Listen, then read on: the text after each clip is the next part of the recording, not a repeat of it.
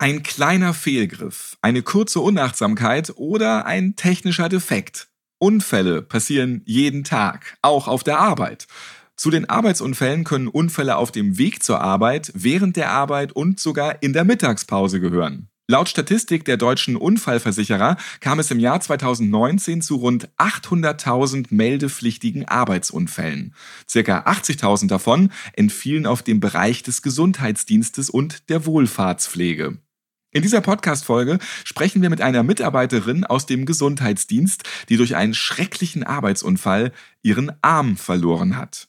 Wir erfahren von ihr, wie sie die Zeit nach dem Unfall überstanden hat und wie die BGW ihr zur Seite stand. Vom Unfall über die Wiedereingliederung im Job bis heute. Außerdem erfahren wir, mit welchen Rehabilitierungsmitteln die BGW Ihnen nach einem Arbeitsunfall helfen kann. Und das alles steckt in dieser Podcast-Folge. Ich bin Ralf Potzus. Schön, dass Sie dabei sind.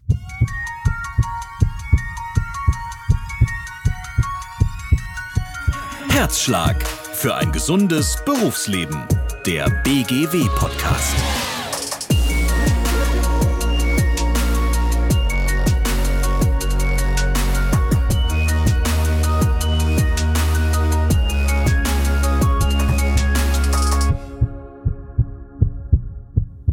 Wir sprechen in diesem Podcast immer davon, wie man sich selbst und auch die angestellten Mitarbeiterinnen und Mitarbeiter vor Arbeitsunfällen schützen kann.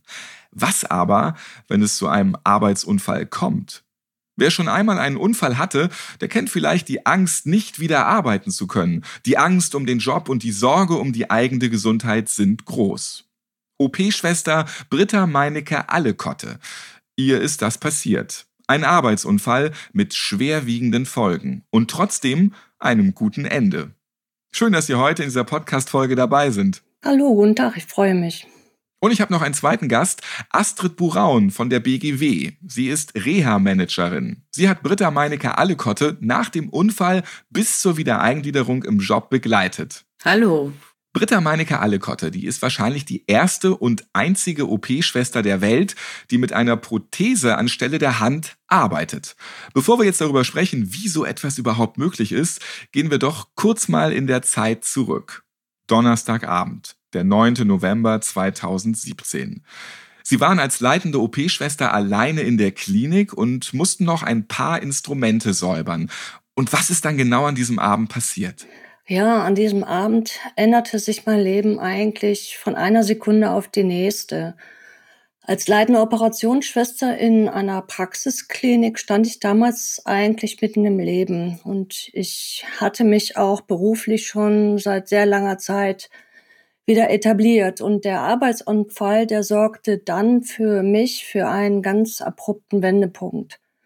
Beim Entladen eines Instrumentensiebes aus einem Dampfsterilisator kam es zu einem technischen Defekt und es war so, dass sich die Tür unvorhergesehen geschlossen hat. Das ist geschehen durch einen geplatzten Druckminderer in diesem Gerät.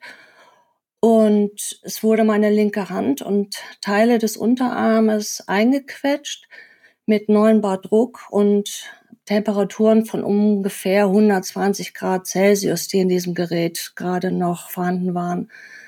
Resultierend daraus war dann eine lebensbedrohliche Kombinationsverletzung. Das heißt, es kam zu massiven Quetschungen der Hand und des Unterarmes, aber auch zu erheblichen schwersten thermischen Verletzungen.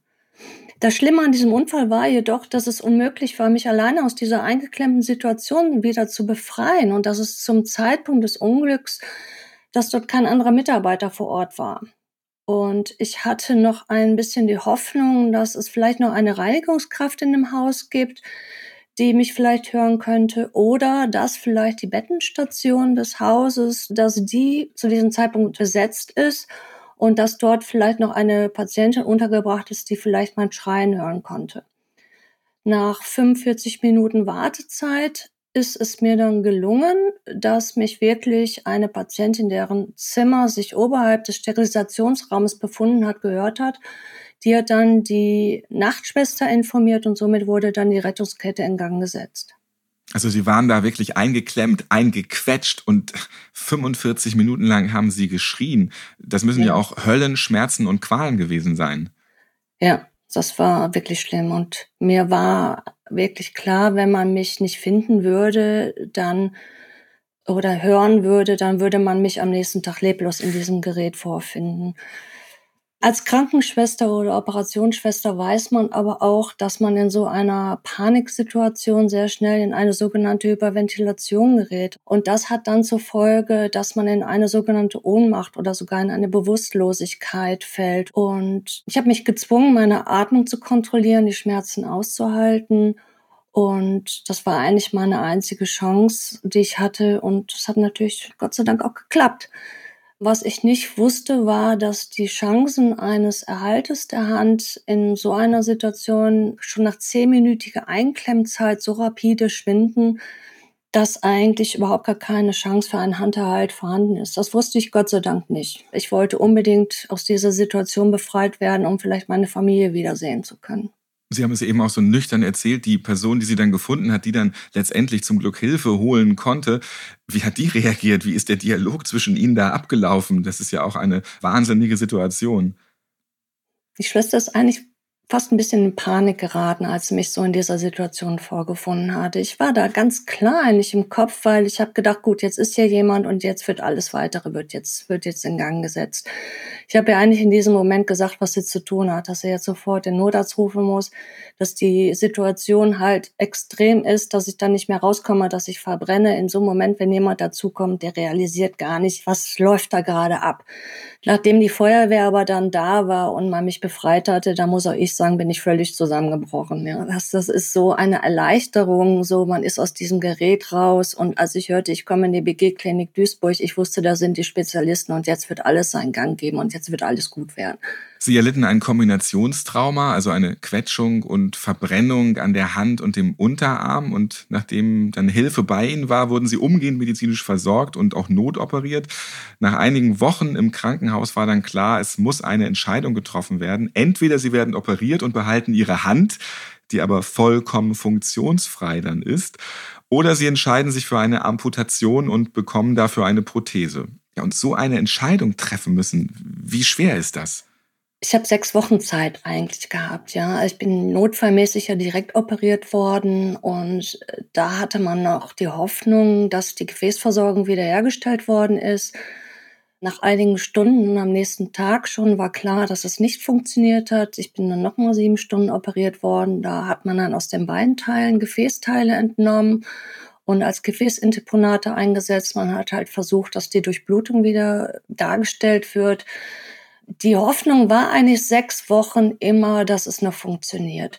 Jeden Tag gab es eigentlich eine andere Botschaft. Es hieß da mal, okay, es wird ein Finger, wird amputiert, dann hat er sich erholt, dann wurden die anderen Finger dunkel, schwarz. Ich habe immer nur gedacht, das Wichtigste ist, ich behalte den Zeigefinger und den Daumen, damit ich einen Pinzettengriff irgendwann noch hinbekommen könnte. Das wäre sehr hilfreich für das Leben gewesen. Und als ich an diesem Tag aus dem OP gekommen bin, hat man mir aber gesagt, dass alle Sehnen gerissen sind, dass ja, dass gar keine Hoffnung mehr besteht. Aber man hat mir auch gesagt, es gibt die Möglichkeit, über drei Jahre verschiedenste Operationen vielleicht zu versuchen. Also die Chance, die Hand zu erhalten, war bei ungefähr 20, 30 Prozent und das war mir zu wenig. Ich habe trotzdem dann die Möglichkeit bekommen von dem Professor Hohmann, das ist der Chefarzt, in der BG-Klinik in Duisburg. Er hat mit mir zusammen, also mit meinem Ehemann, mit mehreren Freunden aus dem medizinischen Bereich, ein ganz, ganz langes Aufklärungsgespräch geführt, wobei alle Optionen, alle Möglichkeiten aufgezeigt wurden und ich dann in diesem Gespräch aber auch dann letztendlich in meiner Entscheidungsfindung absolut stabilisiert wurde.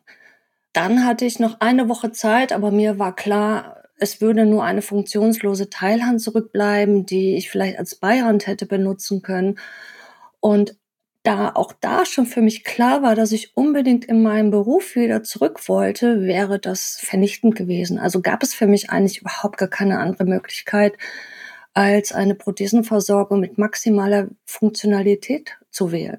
Wie hat Sie die BGW in dieser schwierigen Zeit unterstützt? Schon wenige Tage nach meiner Amputation bin ich von der Frau Buraun im Krankenhaus besucht worden. Und ich hatte ja bis dahin noch niemals einen Arbeitsunfall. Und der Unfall jetzt stellte mich natürlich für eine ganz neue Herausforderung. Einmal auf der einen Seite dadurch, dass die medizinischen Folgen des Unfalls, dass ich sie noch gar nicht beurteilen konnte, was wird aus mir. Aber ich habe mir auch sehr große Sorgen um meine Familie gemacht. Mein Sohn, der war damals 14, der war völlig geschockt. Diese Vorstellung, der Mutter wird die Hand amputiert, da ist er gar nicht mit zurechtgekommen. Er hat eigentlich aufgehört zu sprechen und wollte mich auch nicht besuchen. Mein Mann hat sich große Sorgen gemacht, wie wird es zu Hause, wie wird es im Alltag wieder weitergehen. Und das war für mich eigentlich das Schlimmste. Und ich habe hier von der Frau Bucher sehr große Unterstützung erfahren. Sie hat mir Möglichkeiten gegeben, eine Jugendpsychologin einzuschalten. Und sie war immer Ansprechpartner nicht für mich, sondern halt auch für meinen Mann. Und sie hat mir eigentlich auch alles Unangenehme von anderen Seiten eigentlich von mir abgehalten. Mein alter Arbeitgeber hat immer wieder nachgefragt, wann wird die Frau Meinecke Alikotte wieder arbeitsfähig sein? Können wir damit rechnen, dass sie zurückkommt? Diese Fragen, die sind gar nicht erst bis zu mir durchgedrungen. Dann hat die BGW mir auch ermöglicht, eine sofortige Traumatherapie durchzuführen. Dieses schnelle Einsetzen dieser Traumatherapie war für mich im Nachhinein ganz hilfreich, weil es war ein posttraumatisches Belastungssyndrom diagnostiziert worden. Und das habe ich sehr schnell über diese Traumatherapie bewältigen können. Mir wurde auch eine Entspannungstherapeutin zur Seite gestellt. Dort war ich sehr lange. Und durch sie habe ich es geschafft, durch verschiedenste Entspannungstherapien ja auch die Phantomschmerzen sicher in den Griff zu bekommen. Astrid Buraun, Sie haben als BGW-Reha-Managerin schon sehr früh an Frau Meinecke Allekottes Seite gestanden. Das war für Sie auch ein außergewöhnlicher Unfall, oder? Ja, absolut. Also die Schwere der Verletzung ist nicht die, die bei unserer Berufsgenossenschaft alltäglich ist. Ich bin sofort von meiner Kollegin im Innendienst nach Meldung informiert worden, habe gedacht, ich muss da sofort hin, und habe eigentlich Frau Meinecke Allekotte schon relativ kurz nach dem Unfall das erste Mal im Krankenhaus besucht, weil ich glaube, dass es bei so schweren Verletzungen wichtig ist, dass so ein Leistungsträger ein Gesicht bekommt und nicht irgend so ein anonymes Teil, wo man sich jetzt irgendwo hinwenden muss und weiß vielleicht noch gar nicht so genau wohin. Und mir war auch wichtig, erste Bedarfe zu erheben und erste Aufklärungsarbeit zu leisten. Was ist die Berufsgenossenschaft überhaupt und wobei unterstützt sie? Nach einem solchen Unfall ist dann ja auch klar, es muss und sollte irgendwie weitergehen. Wir haben ja auch eben schon über Trauma und so geredet und was für familiäre Probleme da auch auf jemanden zukommen nach so einem Arbeitsunfall. Deshalb begann ab dem ersten Tag der Rehabilitationsprozess bei Frau Meinecke Allekotte und damit auch eine enge Zusammenarbeit mit der Berufsgenossenschaft. Was waren jetzt konkret in diesem Fall die ersten Maßnahmen der BGW? Gut, als wie ich das eben sagte, das erste aufklärende Gespräch, da wurde auch zum ersten Mal die Sorge um den Sohn vorgetragen. Und wir haben nun mal ein tolles Gesetzbuch, das Sozialgesetzbuch 7. Und da gibt's immer irgendwie eine Hintertür, wo wir eine Härtefallentscheidung treffen können und konnten eben auch so für schnelle Intervention beim Sohn sorgen, mit dem Hintergrund, diese Sorge, Frau Meinecke Allekotte zu nehmen, damit sie sich eben mehr auf sich selbst konzentrieren kann. Und natürlich die erste Aufklärung zur Heilbehandlung, was die Berufsgenossenschaft übernimmt, zu den Geldleistungen, zu Haushaltshilfe, Fahrkosten, Verletztengeld, Verletztenrente, dass eben auch zunächst dieser finanzielle Aspekt abgesichert ist. Und wie ist das jetzt grundsätzlich? Wie sieht der Maßnahmenprozess seitens der BGW aus?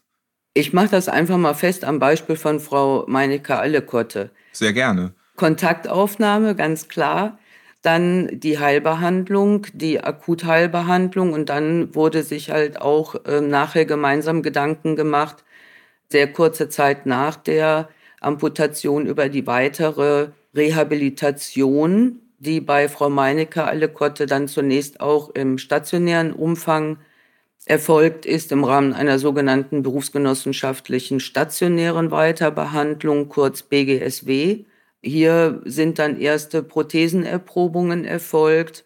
Und dann ist auch schon festgeschrieben worden, dass wir eben diese gemeinsamen Gespräche mit Frau Meinecke Allekotte, mit Herrn Professor Hohmann, mit mir als Reha-Managerin der Berufsgenossenschaft fortführen, weil in diesen Gesprächen halt für alle Beteiligten der rote Faden durch die Rehabilitation geflochten wird mit einer Handprothese wieder in den Dienst als OP-Schwester. Ja, ihr behandelndes Ärzteteam wusste damals nicht, ob das klappen wird. Sie, ihre Ärzte und das Reha-Team haben aber nicht aufgegeben. Was hat sie alle motiviert? Weil im ersten Moment denkt man ja nicht unbedingt, dass man jetzt da wieder dieser Tätigkeit nachgehen könnte. Auch nach der Entscheidung für eine Amputation stellte sich für mich eigentlich niemals die Frage, dass ich diesen Weg nicht gehen würde ich wollte es zumindest versucht haben, um dann irgendwann zu sagen, okay, es funktioniert halt wirklich nicht, aber ich muss es ausprobieren. Und es ging mir darum, halt auch anderen Betroffenen zu zeigen, dass halt auch eine Rehabilitation in sehr schweren Fällen möglich sein kann. Und ich wollte unbedingt zeigen, dass man auch als instrumentierende Kraft wieder am op stehen kann. Das war ein Versuch. Und für mich ging es dann darum, in erster Linie meinen Professor Roman zu überzeugen, dass ich überhaupt den Willen dazu habe, diesen Weg zu gehen. Ich habe mir dann überlegt, was kann ich machen und ich habe viele Videos erstellt. Ich bin mit der Handprothese klettern gegangen, bin Fahrrad gefahren, habe die verschiedensten Muskelsignale gegeben. Ich habe versucht, all diese Videos zu drehen. Und dann hat er irgendwann gesagt, okay, die Frau, die hat so viel Willen, mit der probieren wir es. Es gab damals ein Standardsystem in der BG-Klinik Duisburg. Es wurden einem drei verschiedene Hände zur Verfügung gestellt, die man austesten konnte. Die sogenannte Vari plus Biton, das ist eine Hand, die charakterisiert ist durch ein ganz schnelles Öffnen- und Schließen-Signal. Die zweite Hand war die Michelangelo-Hand. Das ist eine Hand, die schon viel mehr Möglichkeiten hat, ein flexibles Handgelenk. Mehrere Griffe stehen dort zur Verfügung. Die gibt es leider aber auch nur als Männerhand. Die dritte Prothese, die ich dann bekommen habe, das war dann schon eine multiartikulierende Hand. Und die hat wahlweise 14 Griffe und ich wollte ganz schnell weiter. Ich wollte möglichst schnell in die Reha-Maßnahme kommen und ich musste mich vorher für eine Hand entscheiden. Also habe ich mich für diese Hand entschieden. Und wir haben dann in der ersten Reha-Maßnahme geschaut, was wirklich erstmal im Alltag alles mit dieser Hand zu bewältigen ist. Und da musste ich dann leider nach sehr kurzer Zeit feststellen, dass die Hand für meinen Kombinationsanspruch aus Fein- und Grobmotorik überhaupt nicht ausreichend war. Also nicht für meinen Beruf als Operationsschwester.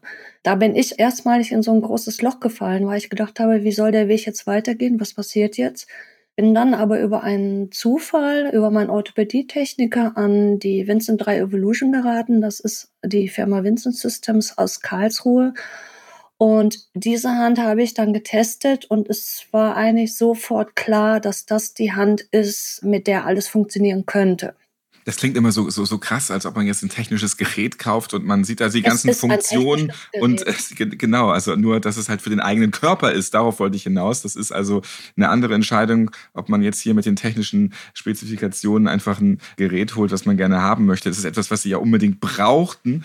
Und äh, dann haben sie diese neue Prothese gefunden, 14 verschiedene Griffarten, sechs Motoren. Also das klingt auf jeden Fall wahnsinnig futuristisch. Aber damit können Sie jetzt wieder alles machen oder wie sieht es da jetzt aus mit der Fingerfertigkeit? Man muss da auch ein bisschen differenzieren. Es ist eine Roboterhand, aber sie ist in der Erlernung sehr diffizil. Sie ist sehr schwer. So, das bedeutet am Anfang wirklich lernen, lernen, lernen. Auch hier hatte ich dann das ganz große Glück, dass der Professor Hohmann mir die Gelegenheit gegeben hat und hat gesagt, okay, wir machen eine weitere Reha-Maßnahme. Jetzt geht es nicht nur mehr um die Altersbewältigung, sondern Sie gehen jetzt mit dieser Hand in mein OP und schauen dann, ob es wirklich funktionieren kann. Ich hatte anfänglich gedacht, okay, drei Wochen intensives Training. Es sind daraus sieben Monate geworden. Im Nachhinein betrachtet gar keine lange Zeit, weil ich habe diese Zeit auch gebraucht. Ich bin dort sehr oft an meine Grenzen gestoßen.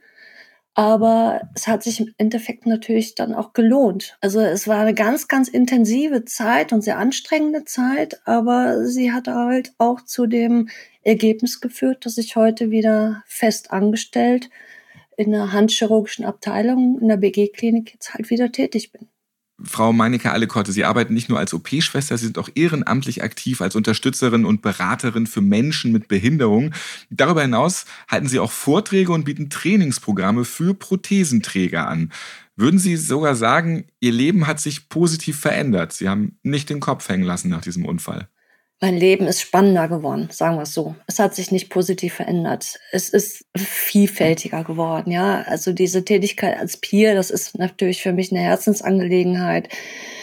Und ich arbeite nebenbei halt auch noch als Prothesengebrauchstrainerin bei meinem Orthopädietechniker und dieses neue Arbeitsprofil, was ich im Moment besetze, hat einfach gezeigt, das ist der Weg, wo die Patienten wirklich über ihre eigenen Grenzen hinauswachsen, weil das ein tolles Beratungsangebot ist.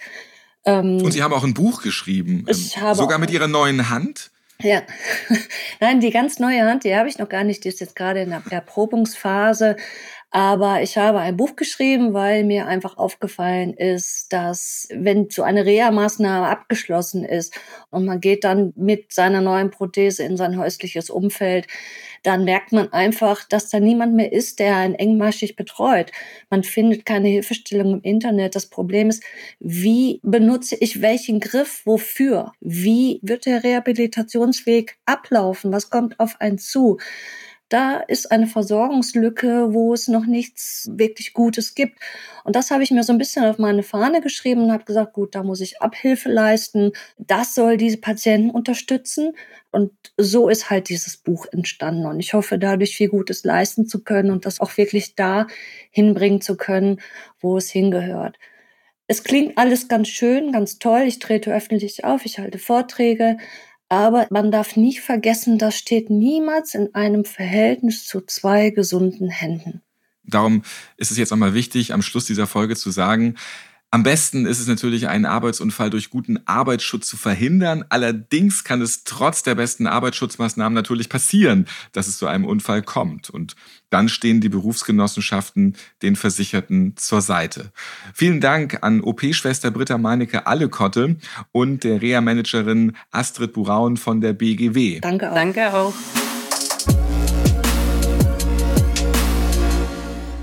Das Berufsleben nach einem Arbeitsunfall, das muss nicht vorbei sein, das haben wir heute sehr schön gehört. Eine Rehabilitierung und eine damit verbundene Wiedereingliederung sind nach einer schweren Verletzung sehr wohl möglich. Die BGW, die berät und unterstützt Sie hierbei.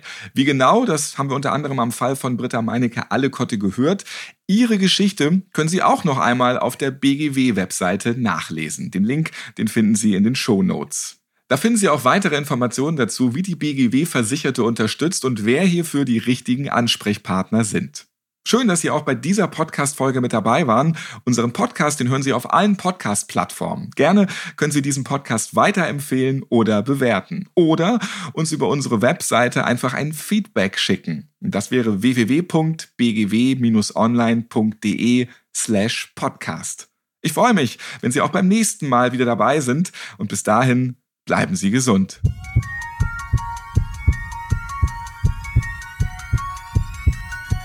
Herzschlag für ein gesundes Berufsleben.